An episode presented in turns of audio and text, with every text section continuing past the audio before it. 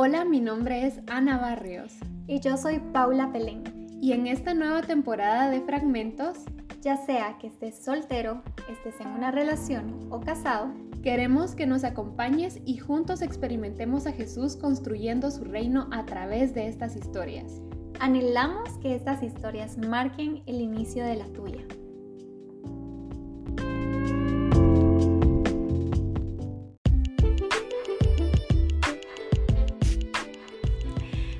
Hola, a todos, bienvenidos al segundo episodio de esta segunda temporada de Fragmentos.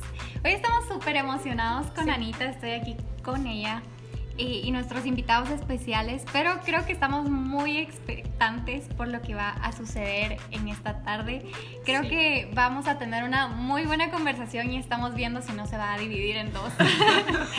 Pero para darle la bienvenida, eh, pues estoy aquí con Anita, una mujer increíble, súper excelente líder y, quiero que ella los pueda saludar hoy también. Gracias Paulita, la verdad es que sí, estamos súper emocionados por todo lo que se viene y sobre todo por la sabiduría que sabemos que vamos a exprimir ahorita de esta pareja y seguramente ustedes van a conocerlos, ellos están siempre liderando con fuerza desde hace algunos años en nuestra iglesia, nuestra casa, nuestra comunidad, Shoreline City, Guatemala.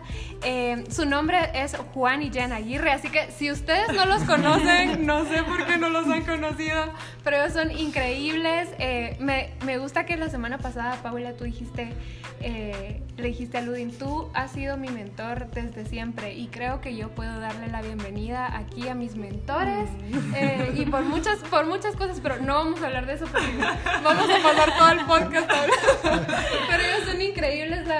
también. Y estoy súper emocionada. Así que gracias, Paulita, porque tú sos la mente maestra detrás de todo esto. Pero sí, quiero darles la bienvenida. Quiero que se presenten también un poco y que nos puedan conocer, contar un poco más de su historia. Así que bienvenidos. Primero, solo queremos agradecerles por la oportunidad de compartir, chicas. Paula y Ana, y ustedes son increíbles y la verdad es que sabemos que este podcast va a cambiar vidas, así que gracias por la oportunidad de poder compartir hoy. Sí, estamos muy honrados de estar aquí y para contarles un poquito de nuestra historia, creo que ya en la cuenta más a detalle, yo siempre omito muchos detalles. No sé sobre eso, creo que tú, Sí, a, mí me gusta también contarla un poquito de detalle, pero, pero somos, somos muy diferentes. Creo que mi esposa ya habla increíble el español hoy en día y solo lleva 5 o 6 años aquí en Guatemala, entonces para mí es increíble cómo Dios la ha utilizado tan rápidamente pero nuestra relación no fue amor a primera vista. Yo, yo estaba trabajando en, en una empresa, en Nestlé, en una fábrica de alimentos aquí en la antigua, y recuerdo que salió una relación bien dura de varios años. Fueron una relación seria que tuve casi cuatro años donde yo realmente estaba pensando que era la persona indicada y que me iba a casar con esa persona. Y estaba muy enfocado luego de, ese, eh, de, de terminar con esa relación que fue muy difícil para mí en completamente servirle a Dios, terminar eh, mi carrera que ya la estaba terminando, una maestría iniciada, mis estudios, mi trabajo y ese era mi enfoque total y no quería saber absolutamente nada de relaciones por la mala experiencia que tuve y, en tu caso era diferente. Sí, yo tenía 26 años, ¿verdad? Cuando nos conocimos, pero yo nunca he tenido un novio, así que Juan era mi primer novio, así que nuestras historias son como muy diferentes y yo soy de los Estados Unidos, creo que pueden, pueden escucharlo en mi, acento, um, pero vine a Guatemala para servir en un ministerio en Zacapa, Guatemala.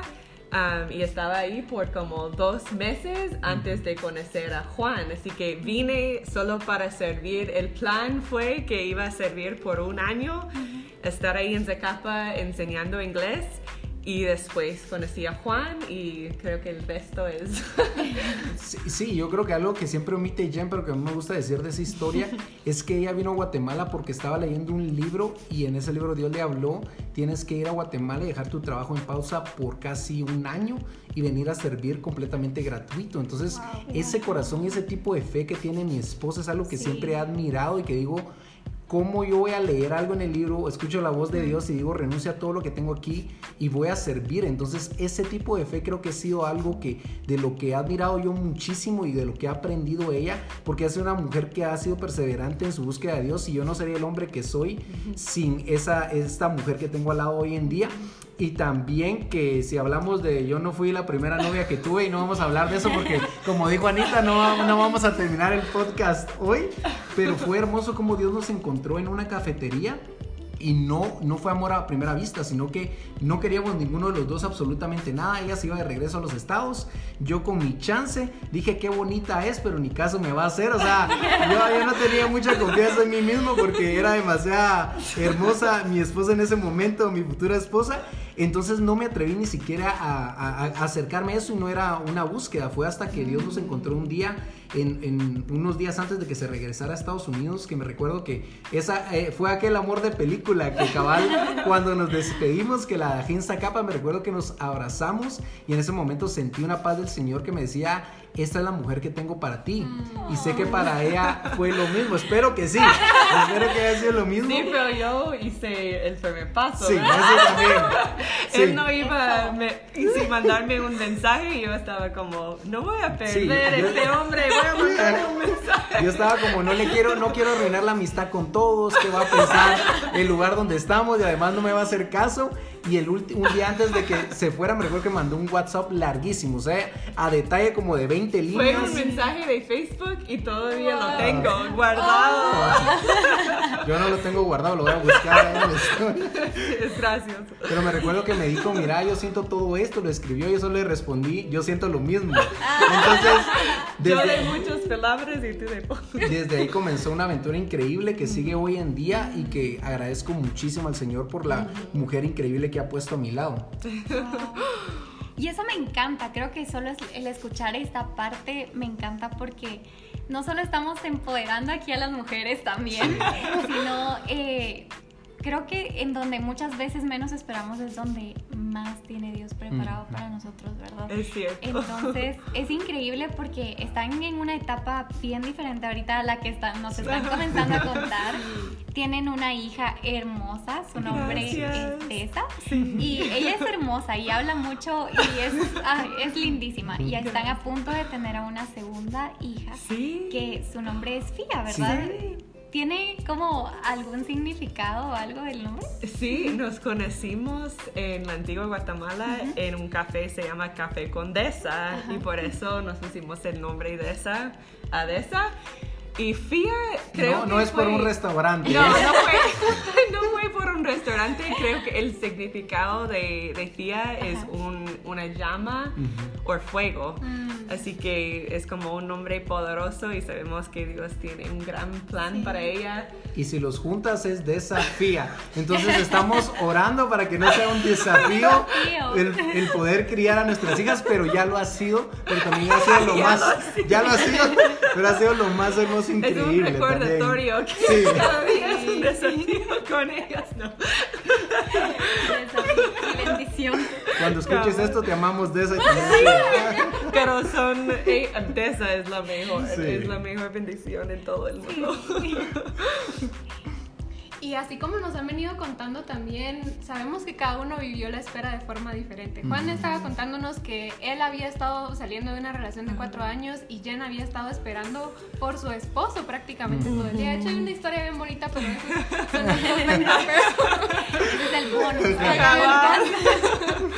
Pero, ¿qué nos pueden decir ustedes? ¿O cómo, cómo pueden ustedes aconsejar o traer esperanza a las personas que han estado esperando por tanto tiempo, pero también a aquellos que vienen y dicen, no, yo creo que ya no tengo esperanza, la verdad, o no he sabido esperar, o realmente no sé de dónde partir porque terminé esta relación, pero ya no sé cómo empezar de nuevo. Entonces, ambas historias creo que son muy poderosas y ¿qué podrían aconsejarnos ustedes acerca de esto? Creo que para mí yo tuve como una espera de 26 años, así que es, es mucho tiempo, pero creo que algo que fue como vital para mí fue recordar que mi propósito siempre va a seguir igual porque creo que como algunas, er, algunas personas que están solteros, siempre están pensando como en ese matrimonio, esa relación, esa persona como la meta, pero creo que como tener tu meta claro, lo que es, es Dios. Siempre va a ser Dios la meta de la vida. Y creo que esa como para mí fue vital porque cada día que como tuve ese tiempo de espera, fue, fue difícil algunos días, no es decir que no fue difícil, pero mi meta siempre era Dios. Y, y, incluso ahora en nuestro matrimonio de cuatro años, mi meta sigue siendo igual. Es Dios, no es, sí, mi esposo es como secundario a, a, Dios, pero mi meta sigue igual, siendo igual.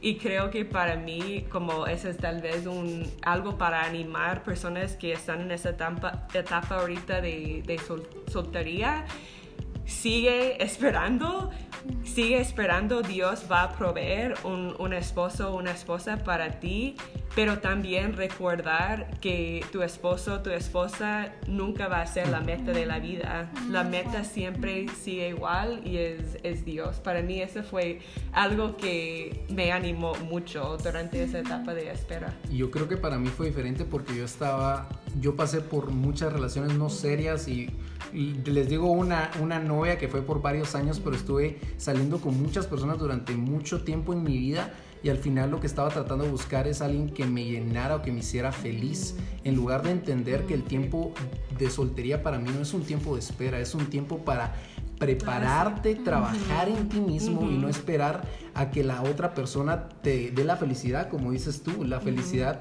proviene de trabajar en las cosas que tienes internas, prepararte para esa persona indicada, aceptar que si estás lidiando con algo difícil, debes resolverlo y no buscar que una persona lo resuelva por ti. Entonces, para mí al comprender eso y comenzar a trabajar en mis problemas, en mi interior y decir, Padre, he cometido muchos errores, he pasado por mucho dolor y por muchas dificultades, pero el centro, como dice Jen, eres tú. Luego de tomar esa decisión y trabajar en mi interior y que no soy perfecto hoy en día, ni tenemos un matrimonio perfecto, pero que seguimos buscando trabajar en nuestros procesos y ser más como Cristo, lo que me ayudó a estar preparado para cuando Dios me mandara a la persona indicada, que es mi esposa hoy en día. Y creo que otra cosa es como disfrutar la etapa de, solteros, porque creo que tantas personas están como buscando esa persona tan fuertemente que pierdan como la etapa en donde estén. Y es bonito como estar soltera soltero, no tener como compromisos, salir, cabal, hijos, dormir, cabal. es una etapa muy bonito y hay cosas que pueden hacer las personas que están solteros que no podemos hacer nosotros casados. Ah. tenemos como vamos a tener dos hijas, tenemos tal vez algunas responsabilidades que no, no, tienen personas que están solteros es diferente y creo que un reto es como disfrutar esa etapa, disfrutarlo, porque va a pasar, vas a tener tu, tu pareja y no, no, vas a, no vas a poder como tener esa etapa otra vez. Total. Y, y, creo que la palabra acá importante es prepararse, ¿verdad? Esperar, pero mientras esperas activamente, eh, preparar tu corazón, preparar eh, cada una de las cosas que tú eres en personalidades, en carácter, qué sé yo, ¿verdad? Porque realmente creo que muchas veces nosotros demandamos más de lo que estamos ofreciendo como, como personas, ¿verdad? y esto tal vez se puede ver como en varias áreas de nuestra vida, no solo como en un noviazgo, en un matrimonio, sino en, en, amistades y en cosas así. Entonces creo que sí es como bien importante que tal vez cambiemos un poquito el switch de decir como me voy a preparar, voy a esperar y, yo ofrezco esto y tener como un balance de espero pero ofrezco esto. Sí, podemos tener como esa imagen de una persona como sentada en una silla esperando para su esposo, pero no es así, es como... Es, es un, como dice Paula, yo creo que una espera activa porque para Jen fue algo que sus papás tienen una, una corbata que me encanta esa historia, ella tiene una corbata azul que tenemos ahí en la casa y que, que le quiero regalar a Desa en un punto, pero sus padres oraron por todos esos años y tenían esa corbata como un símbolo de aquel esposo y me la regalaron en el momento de la boda. Entonces, para mí es algo especial el que el esperar no solo conlleva el, el orar, también es accionar en eso. Entonces, creo que tenemos muchas veces lista de wishlist, quiero que seas alto, rubio, ojos azules, sirvas en la iglesia, líderes, pero al mismo tiempo... Y es bueno tener ciertas cosas. Ciertas cosas que no vas a cambiar la relación con Dios y ciertos aspectos que son importantes para ti, pero al mismo tiempo creo que es vital que reconozcas cuáles son tus debilidades y cómo vas a ser tú esa pareja ideal para ese hombre que estás orando y pidiendo. Entonces, como dice Paula, yo creo que es vital eso. Sí. Súper. Entonces también tenemos como un montón de preguntas. Démosle, démosle. Vamos, vamos a absorber. Estamos listos. Así que, pues, ¿Cómo tomaron ustedes la decisión de casarse? ¿Después de cuánto tiempo o qué? ¿Cuál fue, el propósito inicial de todo esto? Y queremos saber también si ustedes conocían su llamada antes de casarse. Mm. Eh, ok, cuéntenos. Bueno, yo puedo Son buenas preguntas. La, primera pregunta estoy riéndome porque la verdad es que nuestra historia de amor fue bien como el, como el Acelerada, le digo yo. Nos conocimos en octubre, de 2020, 2015 nos fuimos, no, estoy recordando. Fuimos novios en, en, enero. En, enero, después nos comprometimos en mayo, y después nos casamos en diciembre, de 2016. Así que todo pasó dentro de como un poco más que un año, así que no es la historia de todos, pero para nosotros creo que fue tan acelerada porque nosotros dos sabíamos, bueno, éramos amigos por un tiempo antes de, um, comprometimos, pero... fuimos amigos por bastante tiempo, entonces nos conocimos como... No bastante tiempo, pero... Cinco o seis meses. Digamos que es bastante, no es suficiente. ya nos quemaste. Pero, pero lo bonito fue que éramos nosotros mismos. Yo creo que bromeábamos, viajábamos juntos con, con los eh, misioneros del ministerio. Entonces nos conocimos en nuestras bromas, en nuestros buenos momentos y cómo éramos realmente nosotros. Entonces, para nosotros en el momento en que Dios nos dio paz y nos dijo, van a estar juntos desde la primera cita, me recuerdo. Lo bonito es como yo andaba de tour, eh, tour o guía turístico, porque nuestra primera fui, eh, cita fue en. Nuestra primera cita oficial fue en el lago de Titlán. Ajá, después ah, Río Dulce. Después Río Dulce, entonces andaba antigua. antigua la quería impresionar y hace ratos que ya no la llevo a ningún lado, así que. Pero, pero me recuerdo esa primera conversación que estaba súper nervioso yo porque ella me dijo, mira, tenemos que hablar acerca de nuestra relación. Todavía no estábamos saliendo y me recuerdo que estaba nuestra amiga Faith y nosotros dos eh, y Sara también en ese momento y se fueron para dejarnos hablar. Yo súper nervioso, me sudaban las manos y dije, bueno Señor, dame fortaleza. Salimos afuera, me recuerdo que la luna todo lindo en Izabal, que fue la primera conversación que tuvimos y teníamos muy claro que el objetivo de una relación es ese matrimonio. Y yo creo que después de conocer a, Cristo y entregarle mi vida, entendí que no quería invertir mi corazón, mi vida, mi esfuerzo en alguien más que estuviera en la misma página de servir y honrar a Dios con todo su corazón. Y Dios me dio esa paz de que Jen era esa persona. Entonces para mí es, es vital, o sea, si estás en una relación donde no te miras casado con esa persona, creo que para mí es hacerte las preguntas difíciles. ¿Por qué estás en esa relación? Puede ser que te la pases bien, puede ser que eh, te esté invitando y te sientes muy bien, puede ser porque ahora las chicas y los chicos andan invitando por igual, ya me invita a comer a mí. Entonces creo que buscar muy bien tu motivación y el fin de esa relación, porque nosotros lo teníamos muy bien y creo que la parte práctica también es importante mencionarla porque yo ya estaba trabajando, tenía un negocio que había emprendido y estaba yéndome bien con eso, ya había terminado mi carrera universitaria, Jen venía también terminando su carrera universitaria con un trabajo, entonces creo que todo se adecuó al tiempo perfecto de Dios donde nos sentimos, demos ese paso de fe porque estamos listos espiritualmente, sabemos cuál es el fin de nuestra relación y también la parte práctica también la teníamos lista para dar ese paso. Y además dije, yo no quiero que se me escape, así que casémonos lo antes posible, si no se me iban los estados. Sí, y creo que para nosotros, como, como dijo Juan, el propósito de, del principio fue como el matrimonio. Si vamos a entrar en esa relación, va a ser con el propósito de, de casarnos y no como perder tiempo o como no sé cómo decirlo. Y ojo, eso no quiere decir que salí con alguien y, casate de una vez. la otra cosa también que iba a decir es que a veces por, qué pensamos así, pensamos que no podemos, como, como solteros, no pueden salir a tomar un café con alguien. Porque, ay, si voy, si voy a salir con esa persona, tiene que ser mi, mi esposo futuro. Así que es como una balancia, como tomar ese paso, tomar un café con alguien que, que quieres conocer mejor, pero también saber si, como si vas a tomar ese próximo paso, tener como Sí, por eso es importante mencionar los meses de amistad que llevábamos antes, porque ya habíamos tenido la oportunidad de hablar ¿Qué piensas acerca de Cristo? ¿Cuál es tu plan? ¿Cuál es tu llamado? ¿Qué, quieres hacer con tu vida? ¿Quieres tener hijos o no? Entonces ya conocíamos ese aspecto antes de dar esa primera cita, decir, ok, vamos a casarnos y tenemos paz de Dios también. Y creo que, Ana, ¿qué fue la segunda parte de, la pregunta? fue si sobre... Ustedes conocían su llamado antes de casarse, su llamado individual. ¿O tenían alguna idea? Ajá.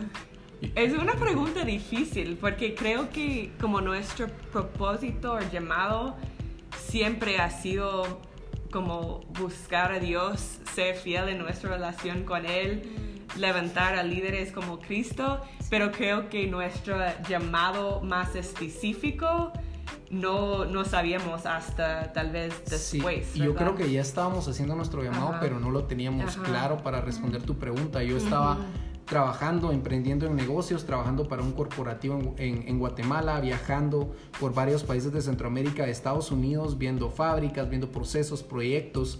Entonces, para mí mi propósito era levantar negocios y, llegar a una posición en ese corporativo donde podría tal vez emprender algo, dar trabajo a la gente, amarla y compartir de Cristo con ellos, pero no lo teníamos claro para Jen creo que tenía un poquito más claro su propósito, que ella venía de servir a un ministerio, amar a la gente y levantar a líderes como Cristo. Yo fue una vez que encontré la comunidad de Showline y, que entré a esa iglesia, yo dije, esta Mara está loca para hacer con esto porque nos abrazaban, eras amado, eres valorado y miraba a Chapines levantando sus manos, renunciando a su trabajo, sirviendo a tiempo completo, emprendiendo, que yo decía, esta Mara qué, están haciendo, qué están poniendo en el aire, porque, porque están, están viviendo la fe. Es algo tan diferente que no había experimentado yo, que el accionar en, fe fue lo que dije yo, tenemos que ser parte de esto. y, en ese momento, al comenzar a entrar en Showline, comprendí el propósito de nuestras vidas. Y algo que yo quiero resaltar de, de, lo que ustedes estaban contando ahorita, estaba como poniéndoles atención. y ustedes dijeron, ambos dijeron como en sus procesos, estaban buscando a Dios. Tú estabas como en tu trabajo, pero decías, no, ok, ahorita voy a enfocarme en buscar a Dios. Y Jen estaba viniendo con su enfoque que era, voy a servir a Dios en Guatemala. Entonces al final eso es parte de un llamado que ustedes tenían y ahí fue donde se encontraron, en el, en el, hecho de decir, voy a, mi enfoque es Dios ahorita, no es nada más, no estoy yendo a Guatemala para hacer otras cosas. pues tal vez no era como tu enfoque al principio, pero sí era parte no, de. es cierto. Entonces creo que eso también, y me encanta que Juan dice, es un paso de fe. Decidimos dar este paso de fe y creo que es porque queremos hablar un poco más y Paula tiene un poco más acerca del matrimonio, pero queremos hablar un poco más del matrimonio y cómo eso realmente es un paso de fe. Así es. Sí, solo quería como agregar esa parte de, de que tú lo mencionaste antes, Jen, dijiste que Dios es nuestra meta y que vamos en camino hacia esa meta y ustedes iban en camino hacia esa meta y se encontraron.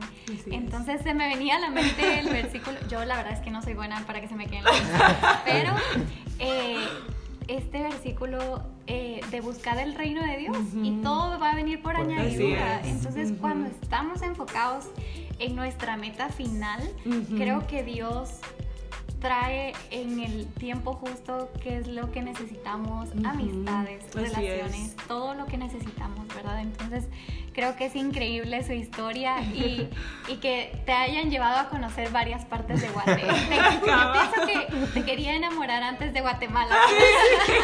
y también le enseñó a bailar salsa en las primeras citas. Yo la estaba impresionando con todo. Nos tienen que enseñar esos pasos, esas vueltas también.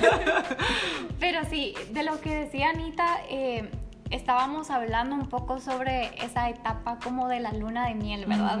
Ustedes llevan cuatro años, ¿cuatro años? Vamos a cumplir cinco, en diciembre, así que como cuatro y medio. Sí, bueno, casi cinco años de casados y se dice que eh, más o menos durante los primeros dos años del matrimonio, es como eh, se experimenta esa luna de miel, ¿verdad? Que es de la emoción de estar casados, de la ilusión de estar compartiendo con la otra persona, comenzando una nueva etapa con la otra persona, nuevos planes, ¿verdad?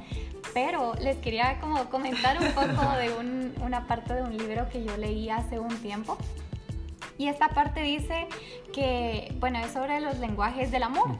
Y en esta parte hay un consejero contando eh, distintas historias de matrimonios que le tocó como llevar, ¿verdad? Em, y hay una parte en donde habla con un hombre que se había casado varias veces ya. Si no estoy mal, eran, se había casado como cuatro, cuatro veces, si no estoy mal pero esos distintos matrimonios se habían terminado todos más o menos alrededor de dos años después de la boda. Mm. Entonces, el consejero le decía que él había estado caminando como a ciegas, ¿verdad? Eh, porque, como, no sé si he escuchado esa frase, pero dicen que cuando uno está enamorado es como que camina ciega. Ah, sí. pero que cuando esa etapa de enamoramiento terminó en él, la solución más fácil fue decir como, ok, estoy comenzando a ver los errores de la persona, sus debilidades, entonces mejor, mm, no creo que sea la persona correcta. Y esa, ese hombre terminaba sus matrimonios. Entonces, creo que en este mundo muchas veces hemos sido testigos de cómo cuando el enamoramiento se termina y todo se vuelve mucho más real, los defectos, todo lo que les decía, la salida más fácil siempre ha, sido como finalizarlo todo, ¿verdad? Y creo que tal vez eso es algo con lo que entran al matrimonio, como decir, ok, me estoy casando, pero si algo llegara a pasar, eh, pues siempre está el divorcio, ¿verdad?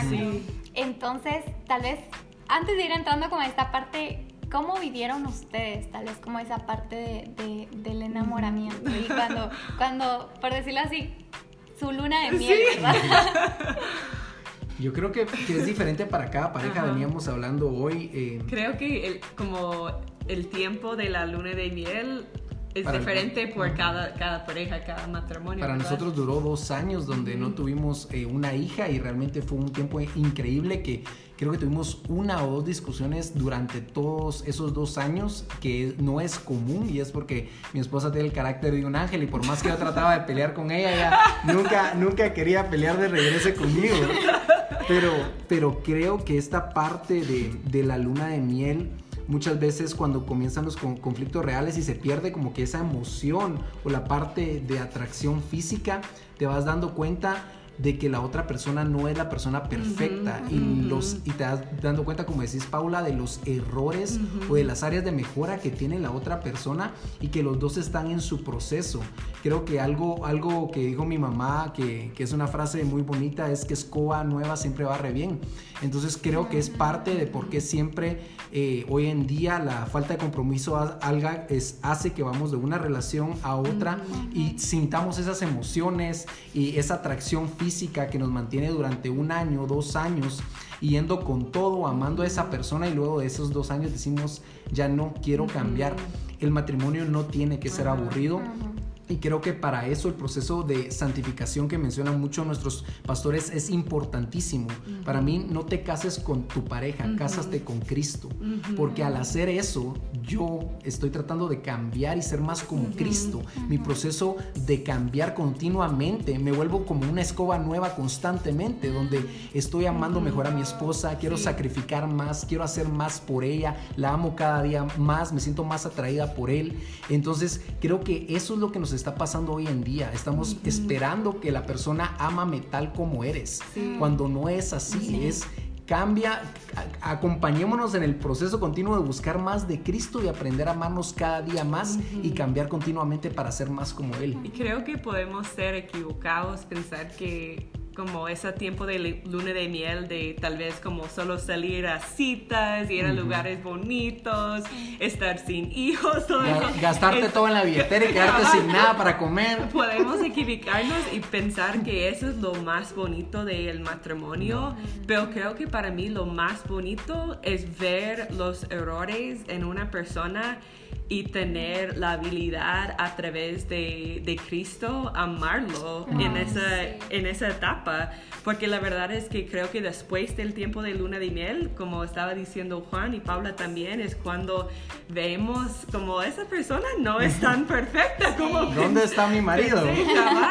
Pero es una oportunidad sacrificar y ver también que yo no, es, yo no soy perfecta y él me está amando. Ah. Es como un, es el, un imagen perfecto de, del amor de Cristo también. Así que para mí eso es lo más bonito del matrimonio, ver los, los fracasos, los errores y todavía a través del poder de Cristo tener la el amor para, para seguir.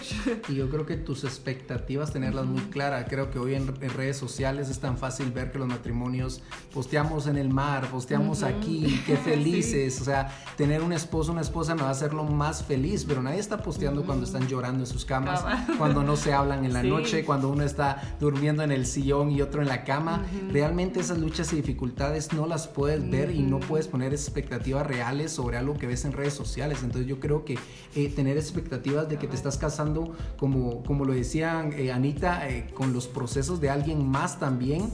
Y, esperar no un producto final que te ame perfectamente, sino decir, acompañémonos en este viaje de seguir a Cristo, ser más como Él y aprender a amarnos cada día más. Y si podemos darles como un reto, tal vez tienen como cuatro meses de casados y están pensando, bueno, ya pasó el, la luna de miel, estamos peleando mucho y um, no es como pensamos um, iba a ser el matrimonio y todo.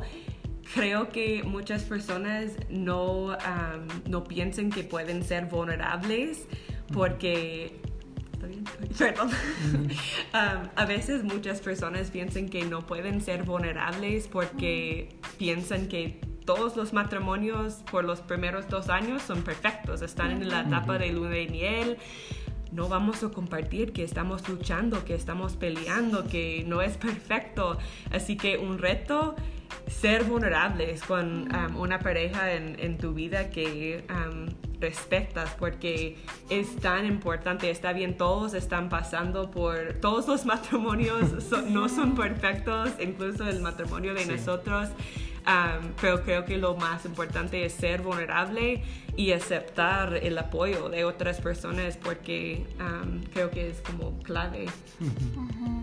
Y yo creo que tal vez uno de nuestros errores muchas veces es ver el matrimonio como algo muy sentimental o muy emocional porque lo tomamos tan a la ligera que tal vez como que no nos sentamos a pensarlo con la cabeza fría, de verdad, de decir como, ok, ¿cuál es la visión de esta persona? ¿Realmente sabe que tiene un propósito?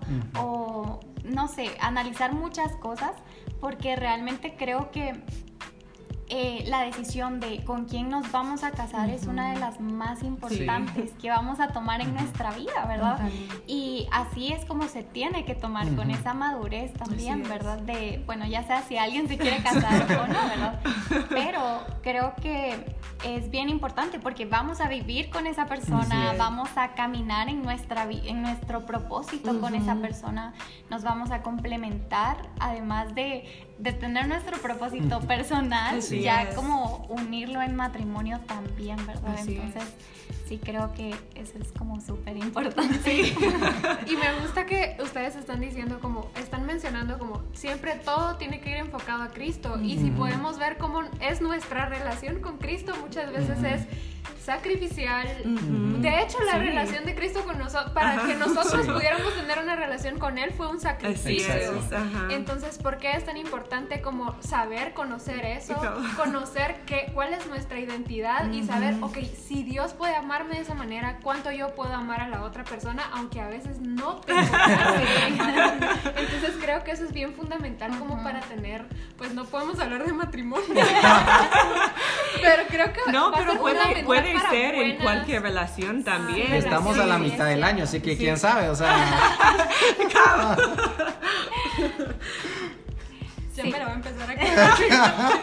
Soy como la tercera persona que ha dicho eso.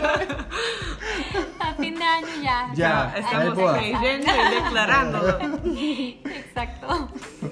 Pero una, bueno, como dijimos, tenemos muchas preguntas.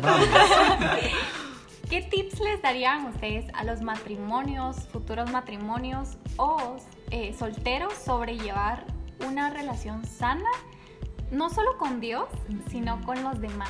Mm. Creo que es una pregunta muy profunda, Paula, pero bien importante, sobre todo si estás pensando en casarte o en tener una relación seria o esa una meta a futuro yo creo que consejos prácticos creo que es muy importante y nada puede suplir tu relación con Cristo. No puedes poner las expectativas de ser feliz, de llenarte y de crecer y de cambiar y de amar a la otra persona de la misma manera si no te amas a ti mismo y no aceptas ese amor incondicional de Dios y de tu Padre. Entonces, para mí, un pilar fundamental que hemos aprendido es empujarnos uno al otro o si estás soltero en esta temporada, empújate a conocer de Cristo. Entabla una relación tan profunda con Dios que absolutamente lo que pasa en una relación no te mueva de ese pilar fundamental.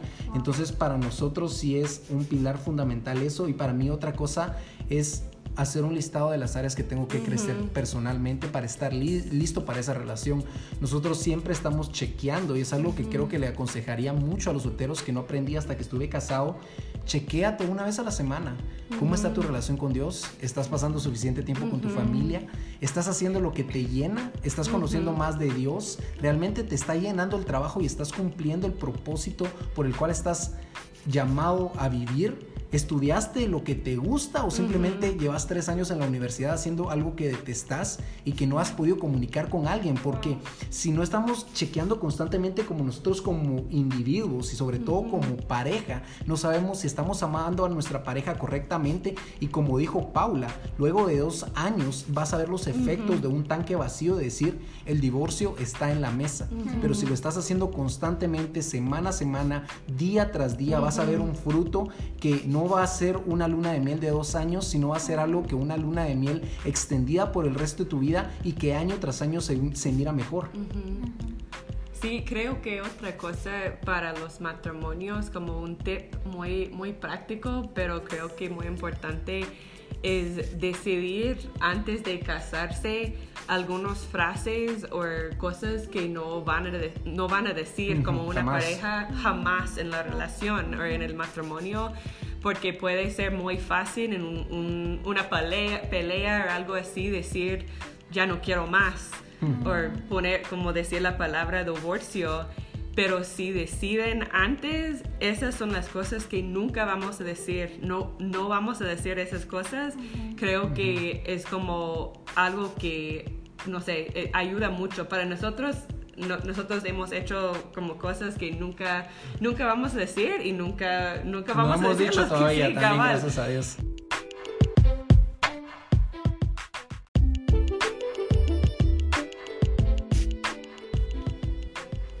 Entonces, siguiendo un poquito con lo del matrimonio, creo que para nosotros la comunicación es algo clave y vital también y ser muy honestos y vulnerables. Creo que el, entender los canales de comunicación uno del otro, Jen es una persona que viene de una familia de que hablaban, discutían de todo.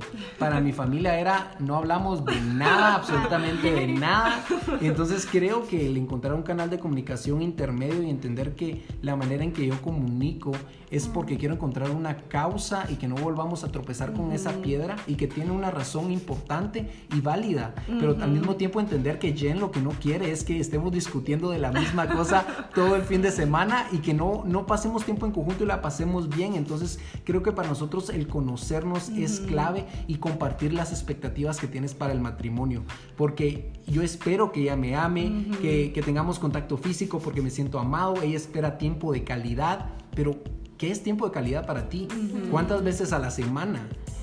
te estoy amando lo suficientemente bien, estoy tomándome 15, 20 minutos al día para amarte de mejor manera o no lo estoy haciendo para nada. Entonces creo que esas son cosas que hemos ido aprendiendo en el camino, no es que las hayamos hecho perfectas, sino que hemos ido aprendiendo. creo que podemos pensar también que como Juan debe, debe saber como lo que quiero, pero él no puede leer mi mente y sí, tenemos, sí, tenemos cuatro años de casados, pero no significa que él puede leer todas las cosas que estoy pensando, así que creo que tenemos que ser tenemos que comunicarnos con la, otra persona, si sea una, un, un novio, un, una amiga, un esposo, tenemos que comunicarnos con esa persona para que ellos sepan qué necesitamos para llenar nuestros tanques de amor, cómo pueden amarnos en, en una mejor manera. Yo creo que para terminar con ese punto, yo creo que es vital también el conocer el analizar si estoy amando a mi pareja de la manera indicada, porque muchas veces me pasa que,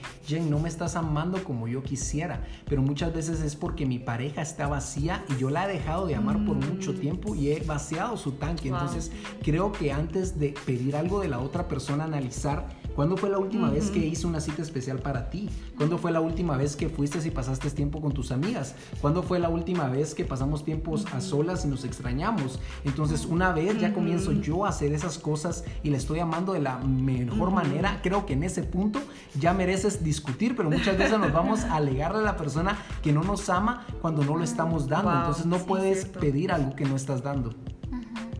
Y me encanta que traigan como este, este esto a la mesa de, la comunicación y de las, de las conversaciones, porque era algo que yo le decía a Anita antes de, de tener esta conversación. Para mí es súper importante y creo que de este podcast van a poder sacar no solo para parejas, sino para decir, ok, ¿cómo está mi relación con mi familia, por ejemplo?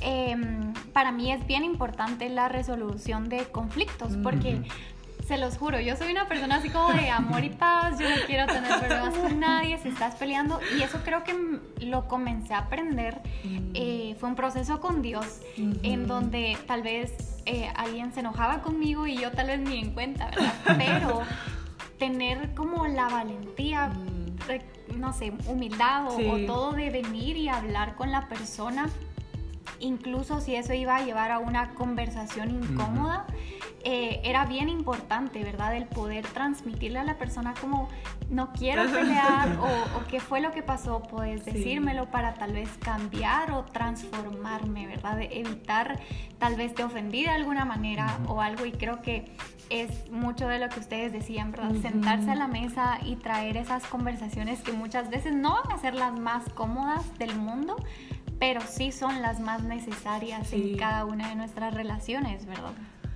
Sí, y Dele no, solo iba a decir que normalmente en las relaciones, como en el matrimonio o un noviazgo, las personas les gustan comunicarse en una manera diferente. Así que eso es algo que nosotros hemos aprendido a mí me gusta hablar de las cosas de una vez. Cuando tenemos un, algo como que pasa, no, a mí me gusta como hablar de eso, de una vez, por qué vamos a perder tiempo, por qué vamos a perder nuestro fin de semana, solo hablamos y todo va a estar bien. No era una gran cosa. Pero Juan en la otra, como en el otro mano, él le gusta tomar su tiempo, le gusta, no quiere como hablar demasiado rápido sobre las cosas, quiere pensar qué estoy pensando, qué estoy sintiendo. No quiero decir algo que va como a causa, a lastimarte. así que hemos tenido que como hemos aprendido como encontrarnos en un punto medio. Y por las malas, porque yo traté un par de veces en nuestra relación de, de, arreglar las cosas directamente pero mi capacidad emocional es algo que tenía que crecer mucho. Entonces las veces que tratamos de resolver los conflictos de una vez fueron las peleas más grandes que hemos tenido en nuestro matrimonio. Creo que terminamos llorando, nos terminamos peleando. Entonces creo que el aprender que la comunicación es un proceso continuo en el que estamos creciendo y pedirle sabiduría a Dios para saber comunicarnos unos con otros y comunicarnos como Él lo hacía, creo que es vital. Ser bastante directos e intencionales. Creo que para mí la intencionalidad de poner un tiempo, porque muchas parejas sé que hacen esto, que ponen un día a la semana para salir una cita, nosotros lo hacemos, para nosotros normalmente tal vez es lunes o martes o cuando podemos viernes, que vamos al cine, comemos poporopos, comemos lo que sea y no hablamos de nada y solo nos relajamos y pasamos tiempo en conjunto.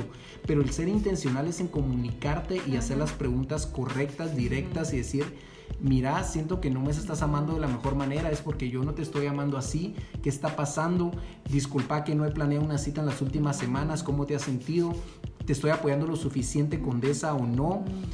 Cómo podemos mejorar como matrimonio, cuál es nuestra meta. Entonces creo que es vital ser intencionales, conversaciones. exacto. Y lo que hacemos nosotros, creo que lo dijiste, pero tenemos como dos citas intencionales. Una de solo puro diversión, relajarnos, descansar. y el otro para ser más intencional y no es solo con, con, el matrimonio, como decía Paula, yo creo que con tu familia, o sea, con yo, amigos. y con amigos, porque yo antes de, de, tener allá en mi vida era aquello que llegaba con mi familia y nos sentábamos todo el sábado, pero en la tele a ver dos partidos y después a ver una película, comíamos y cada quien para su casa y no hablábamos de nada. Entonces creo que él me comenzó a retar mira, pero ¿por qué no sos intencional? Salí con tu papá y anda a comer y hablarle de las cosas que querés hacer.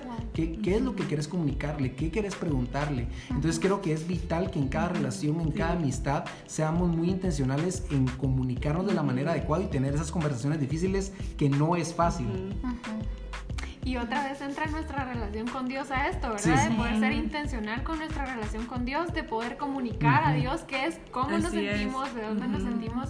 Y el otro día estaba escuchando una cumbre em, y eh, justo como las conferencistas estaban diciendo esto, cuando tú aprendes a manejar o pues eres intencional en tu relación con Dios, eres vulnerable en tu relación con Dios, todo eso te va a llevar a ser vulnerable con las personas a tu alrededor. O sea, todo va a cambiar y va a girar en torno a cómo tu relación con Dios está. Entonces, si estás diciendo, estás escuchando esto y estás diciendo, no estoy segura si soy buena, porque creo que por mucho tiempo yo, yo había estado pensando, y ustedes lo saben bien, yo les he contado mucho, pero yo he dicho muchas veces, creo que no soy buena para relacionarme con otras personas. Y creo que algo que he aprendido este año mucho más es que una de mis metas más grandes era poder tener una mejor relación con Dios. Y ahorita que no les puedo decir que, es perfecta, pero creo que en, la medida en la que he podido mejorar mi relación con Dios, mi relación con los demás ha mejorado también. Y creo que eso es lo que puedo decir sobre como tu crecimiento, Juan. También no, no se trata de como yo cambiando la manera en cómo haces las cosas, creo que es porque tú estás más cerca de Dios y por eso ya, ya estamos, podemos comunicarnos mejor, estamos creciendo en eso, no, es, no se trata de, de mí. Sí, y algo que me venía mucho al corazón con lo que dice Anita es que creo que todos eh, podemos traer heridas del pasado, ¿verdad? Porque, como decía Juan, tal vez él no tenía una relación como o, tanta comunicación con su familia y yo me identifico mucho porque con mi familia igual, o sea, siempre era cada quien en su cuarto, no somos mucho de hablar eh, y hasta la fecha pues sigue siendo un poco así. Pero creo que es importante como detenernos y pensar un poquito en cómo estoy, cómo está mi corazón, qué, heridas traigo respecto a este tema, porque yo pienso que, bueno, somos seres relacionales, estamos llamados a vivir en comunidad y eso muchas veces puede causar fricciones, eh, peleas, tal vez sentirnos ofendidos u ofender a más personas pero verdaderamente creo que Dios nos llamó a comunidad porque en la comunidad em, tenemos bendición, encontramos nuestro propósito, eh, podemos bendecir a más personas por medio de nuestros talentos, de nuestros dones. Entonces sí creo que si estás escuchando esto y, en algún momento sentiste que, que, tenías alguna herida todavía en tu corazón, de sentarte a analizarlo y, y de dejarlo ir, ¿verdad? Para para dejar entrar esa bendición que Dios tiene para ti a través de las demás personas. Sí, creo que hablando de la comunidad, como regresando a los tips, creo que como un tip vital es tener personas, sí, tener comunidad, pero tener como personas específicos que están tal vez en la etapa más adelante. La ley del sándwich, digo yo. Puedes explicarlo si quieres, porque eso no entiendo. yo le digo, es que así, así le decían en, en, en, el corporativo al canal de comunicación que tenías que usar en una, en, en, una reunión, cuando vas a tener una, una, conversación difícil con alguien, le dicen la ley del sándwich, que siempre entras con algo primero eh, agradándolos, amándolos o algo muy positivo, luego con el tema primordial que quieres tocar y cerrar con siempre motivación de que puedes crecer. Y creo que yo lo tomé personalmente también para el discipulado, porque para mí Jesús tuvo la humildad de ser bautizado por Juan el Bautista y creo que tuvo la humildad de lavar los pies de sus discípulos. Entonces creo que la manera en que Jesús ejemplificó esa ley para mí de decir, puedo tener personas arriba de mí a las cuales yo les sirvo y tener personas abajo de mí que son mis discípulos o que están aprendiendo de mí y que, y que también eh, me sirven. Creo que es vital el tener relaciones o personas que admiras que te puedes aprender de sus errores y de sus victorias y que otros aprendan de las tuyas también. Sí, creo que para nosotros como el crecimiento más grande en nuestro matrimonio ha sido por las personas que nos están liderando, como nuestros pastores de nuestra iglesia son increíbles, son un ejemplo para nosotros, pero también tener esos tiempos en donde estamos dando consejos a esas personas que tal vez están nuevos en su matrimonio. Creo que tal vez me, como más en esos tiempos estamos como tan retados a hablar. No estoy haciendo eso, Sí, estamos como dando consejos, pero recordando, ah, estoy haciendo eso. no mucho, así que vamos a, vamos a trabajar en eso. Pero creo que tener a esas personas como arriba y, y abajo es clave para, para seguir creciendo en, en una relación, no solo en el matrimonio, pero también en una amistad o tal vez en un noviazgo también. Y en tu propósito también. Sí, definitivamente. Así es. Y respecto a esto de la enseñanza, se me venía, yo una vez escuchaba que cuando, bueno, tal vez esto es súper random, pero, cuando alguien, eh, no, estoy, no sé si estoy en lo correcto, pero dicen que cuando una persona es alcohólica mm. hay 12 eh, pasos o 13 pasos, Y creo que uno de los últimos pasos es ir y enseñarle a alguien más. Como como enseñarle tu proceso a alguien más. Entonces creo que eso es importante porque mientras enseñamos también hay mucho aprendizaje. Y puede ser que incluso más del que ya supuestamente teníamos, ¿verdad? Entonces, como lo dije, tanto no random, pero... no es cierto. Me encanta eso, Paula, porque creo que hay dos cosas que para mí sí son un pilar eh, fundamental en nuestra vida y en nuestra relación. Es que jamás queremos ser perfectos o pensar que hemos sido perfectos. Y creo que al tratar de ser un matrimonio perfecto, al pensar que un cristiano tiene que tener un matrimonio perfecto, no puede ser vulnerable, no puede luchar con cosas y no puede restaurar eh, ese matrimonio luego de pecar o de fallarle a su pareja, hemos cometido un, error abismal. Y por eso hemos alejado a muchas personas hoy en día de las iglesias porque les estamos poniendo como que una expectativa de ser perfectos para poder ser cristianos, cuando es todo lo contrario. Creo que es continuamente también no buscar excusas de nuestro pecado y buscar más de Dios, pero saber que vamos a cometer faltas y que al tratar de ser yo perfecto, un líder perfecto, un, un padre perfecto y una pareja perfecta para mi esposa, muchas veces me estoy tratando de poner como en ese papel de líder perfecto y ocupar el lugar de Jesús para su vida, para mi hija y para las personas que lideramos en la iglesia y que son parte de nuestra vida. Entonces creo que el perfeccionamiento que están en las redes sociales y que muchas veces tratamos de enseñar como cristianos es algo más bien que creo que nos aleja muchas veces de Jesús. Yo siempre digo algo que tus heridas, como decías muy bien tú, son como esas heridas de Jesús en esa cruz crucificado, que para mí nuestros errores, nuestras luchas, nuestros llantos y nuestras lágrimas, si van a conectar a una persona con Cristo, valen la pena. Y creo que es el primer proceso para sanar y que se creen cicatrices de esas heridas, es sacarlas, ser vulnerable y que otros se conecten con su cruz y no con mi perfección. Totalmente. Y gracias por ser tan vulnerables. Queríamos traer también como un poco a la mesa este tema que nos encanta, que es em, los lenguajes del amor. Ah, y yo personalmente... Nos encanta ese tema también. es como tan práctico, ¿verdad? Y creo que personalmente he aprendido mucho respecto a esto y ha ayudado mucho en mis relaciones sin tener como la pena de ir con mis amigos y creo que hasta tengo una nota en mi teléfono de los, donde tengo como a mi hermano. Mi oh. hermano recibe y tal, tal, tal. Wow, pero qué bueno. Lo hice porque la verdad es que tengo muy mala memoria, pero eso me ayudó a decir como, ok, mi hermano recibe de esta manera y, y aunque con mi hermano nos llevamos muy bien, yo anhelaba tener un crecimiento aún más grande en nuestra relación, porque muchas veces pasaba con él, me pasaba con él que él es muy serio, entonces yo a veces ando haciendo como bromas muy malas, ¿verdad? Y él se quedaba como... Y yo, perdón, pero eh, yo comprendí que él realmente me estaba amando a su manera, ¿verdad? Tal vez no a la manera en la que yo pensaba o estaba esperando, pero me ayudó mucho y me dio libertad en saber que em, cuando una persona te ama no necesariamente es como tú lo estás exigiendo. Entonces me encanta porque yo he aprendido que con Dios, Dios es un Dios que nos ama muy específicamente.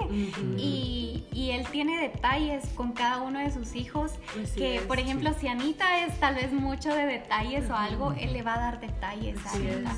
Y si alguien más tal vez es como de afirmaciones, yo en mi caso soy, recibo mucho por afirmaciones. Dios es alguien que, un padre amoroso, perfecto, que me ha afirmado en cada una de las veces cuando tal vez me he sentido como muy pequeñita o algo, ¿verdad? Pero me encanta este tema y me gustaría como preguntarles, ¿qué, ¿qué, lenguajes son ustedes? ¿O cómo comenzaron a practicar esto en su relación? Vamos a ver si sabemos la, como el del otro. el del otro. es tiempo, tiempo de calidad y ¿cómo se llama el otro de los regalitos? No. Regalos. Tú sabes. ¿Ah? Tú sabes. El regalitos. Regalos. No. No, tiempo de calidad. Palabras de afirmación. Eso. Él, sabe solo no, no puede recordar. Yo no me recuerda a todos. Yo Lo hace muy bien. Eh. Y él es de. Um, ¿Cómo se llama? Ya, ya, eso se olvidó también. Yo sé en inglés. Es eh, contacto, ¿Cómo se dice? contacto físico. Sí, sí, ese es el amor primordial. Yo creo que esto, yo le oí a esto, muchacho, yo esto y lo del Anagram, realmente a mí no me encasillen en un número, no yo no me amo. esas cosas que como... Sí. Por eso soy un 1 o un 3 porque no me gusta como que, como que me pongan en un molde, pero comencé a comprender que, que creo que comencé a ver mis expectativas del matrimonio porque muchas veces me sentía como que Jen no me estaba amando de la manera adecuada y como dice Jen, ella no puede leer mi mente ni, ni yo la de ella. Entonces creo que una vez comenzamos a comprender, tenemos que ser intencionales y preguntarnos las cosas. O sea, sí hay espontaneidad en el matrimonio y sobre todo al inicio, pero ¿qué pasa cuando viene un hijo? ¿Qué pasa cuando hay dificultad? ¿Qué pasa cuando tienen horarios diferentes? Cuando están pasando por tantas cosas y corriendo tan rápido de que deben poner un tiempo específico para hacer las cosas y amar a la persona en ese tiempo específico, porque para mí uno de mis lenguajes, el segundo es actos de servicio.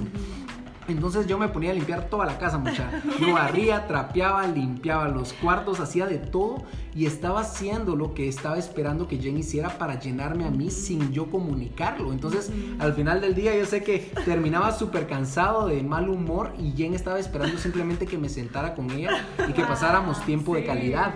Entonces yo creo, le dije, no, no me importa, no me importa si la casa está limpia, solo pasa tiempo conmigo en Y creo que otra cosa que estábamos hablando antes de, de, la entrevista es también que este no puede ser el tanque primordial del cual te llenas. Tu relación con Cristo es lo primordial, como decía Paula y Anita. Él es el que te llena absolutamente un tanque y cada uno de los que tienes. Y algo que he aprendido también de nuestros pastores y, de muchos eh, temas y tips que nos han dado es que puedes tener un tanque principal de amor que es Cristo y también este lenguaje de amor que, que pueden ser diferentes cosas, pero hay cosas a tu alrededor que debes mantenerte haciendo, porque para mí una charla de, liderazgo de la pastora de nuestra iglesia decía que lo espiritual está en lo práctico. Entonces, que muchas veces, para mí, el jugar fútbol con mis amigos una vez a la semana de la iglesia, el ver a mi familia y ser intencional con ellos una vez a la semana, el hacer ejercicio tres veces a la semana, el pasar tiempo con Dios cada día, aunque sean a veces 15 minutos y otras veces una hora cuando puedo,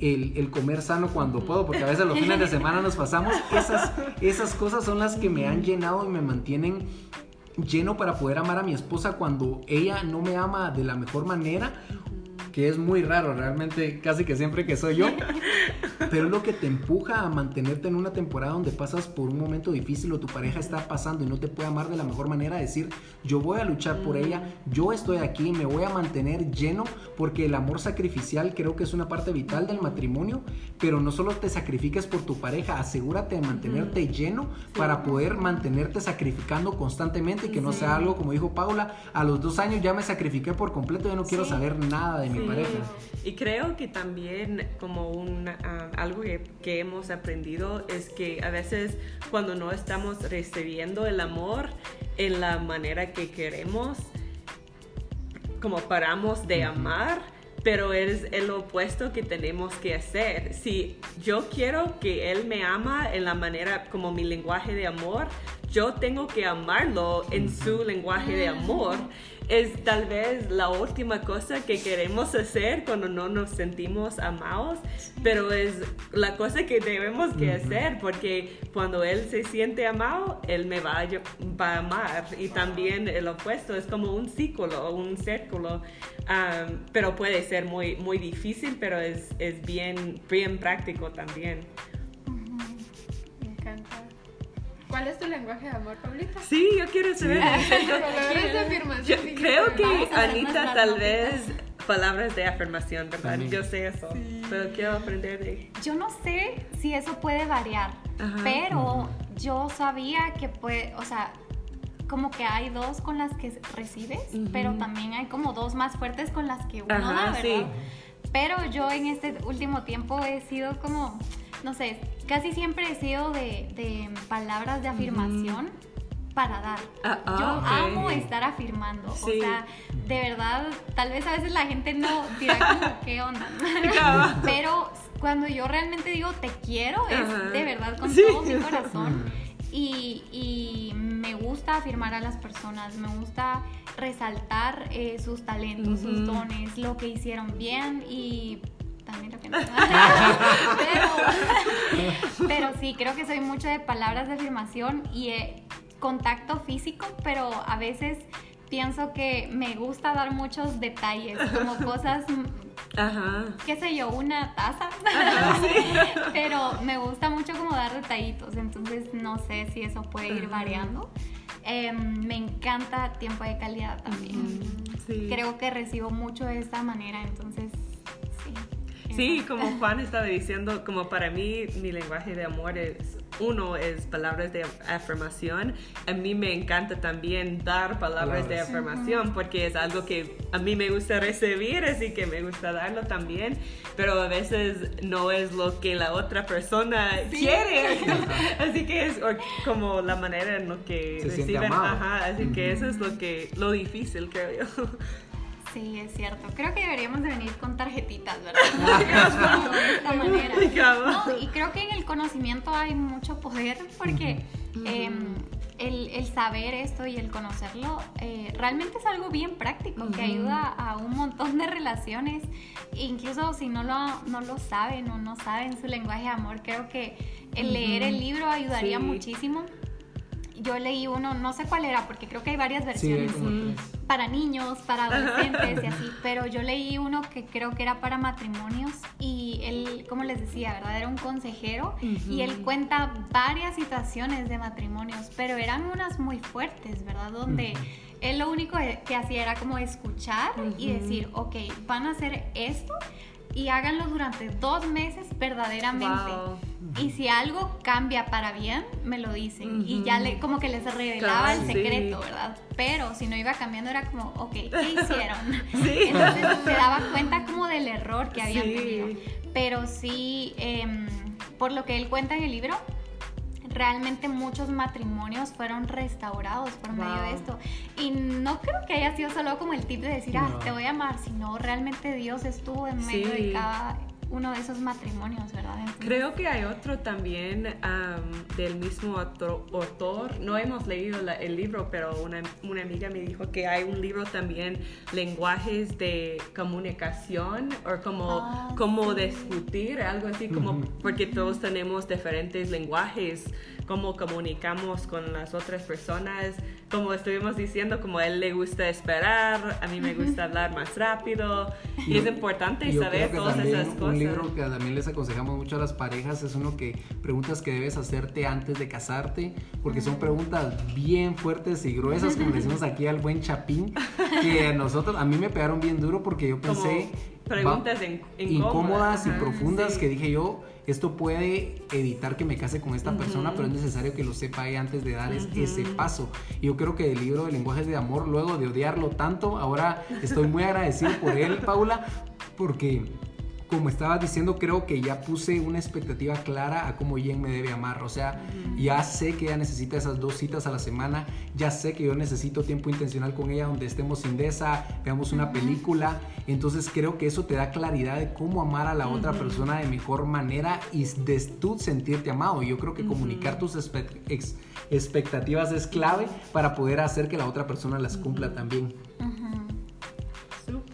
Así que bueno, creo que eh, con eso vamos a ir como concluyendo. Muchísimas gracias por su tiempo, gracias por estar acá, como decía Paulita, por ser vulnerables también y compartirnos más de su historia. Así que seguramente vamos a seguir como teniendo más conversaciones como estas, pero muchas gracias a todos por escucharnos, gracias por estar acá. Por favor, cualquier cosa que puedan eh, compartir con nosotros también va a ser como de mucha utilidad, pero gracias por y nos vemos o escuchamos en el próximo episodio.